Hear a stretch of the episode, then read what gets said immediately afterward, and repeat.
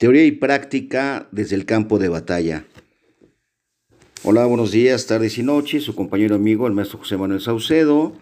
Sean bienvenidos a un nuevo podcast por este canal de Spotify y Crestomatía Infinita en esta ocasión para preguntarles, ¿se hace descubrimiento probatorio en audiencia inicial, sí o no? Vayan por su código nacional de procedimientos penales, por favor, a la parte de audiencia inicial, ¿les parece? 314 y 315, artículo 314. El imputado o su defensor podrán durante el plazo constitucional o su ampliación presentar los datos. Bueno, más bien el párrafo segundo. Exclusivamente en el caso de delitos que ameriten la imposición de la medida cautelar de prisión preventiva oficiosa u otra personal, las que atañen a la persona, incluso visita periódica, el juez de control podrá admitir el desahogo de medios de prueba ofrecidos por el imputado o su defensor cuando al inicio de la audiencia o su continuación justifican que ello resulta pertinente. Pues resulta pertinente porque se desprende de los propios registros de la carpeta, porque van a contribuir al esclarecimiento de los hechos, porque van a justificar tu teoría del caso, porque van a echar abajo la versión de la policía o víctima, etc. El 315 señala que con el desahogo de los medios de prueba en la continuación de la audiencia, en términos del 314, se seguirá en lo conducente las reglas previstas para el desahogo de pruebas en la audiencia de debate de juicio oral. Se seguirán en lo conducente las reglas previstas para el desahogo de pruebas en la audiencia de debate de juicio oral.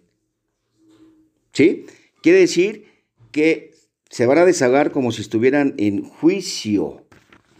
Hay ciertas reglas que prevalecen en juicio y esas se van a retrotraer acá a la audiencia inicial, su continuación o prórroga para el desahogo de tus medios de prueba. Insisto, el desahogo de los medios de prueba que hubiese ofrecido y justificado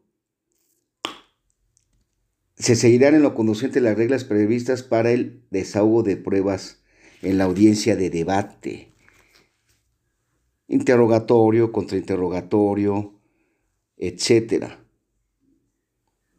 Pero, ¿qué hay respecto al descubrimiento probatorio? No dice que, este, conforme a las reglas de la audiencia intermedia o de la etapa intermedia. Y esto, me puse a pensar esto por una clase que dio el doctor Malagón, Gerardo Campos Malagón. Parece que en esa clase él señala que, que no hay descubrimiento probatorio en audiencia inicial. 3.14 contra 3.37.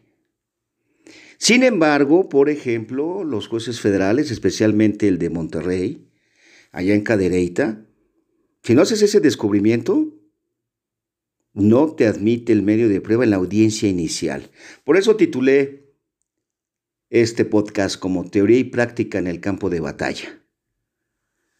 Porque una cosa es lo que dice el Código Nacional, y en efecto estaremos de acuerdo con el mismo, y otra es la interpretación que le dan los jueces y que son variadas en toda la República.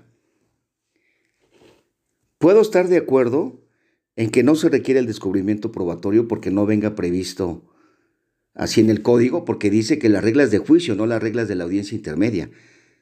Pero al mismo tiempo, pues habrá jueces que no estén de acuerdo conmigo y que le interpreten de una manera distinta el código y te exijan el descubrimiento. Y entonces vamos a aplicar un dicho popular mexicano que lo que sobra no hace daño y más vale que sobre a que falte. Hacer el descubrimiento probatorio. ¿Tú qué opinas? Comentarios aquí abajo.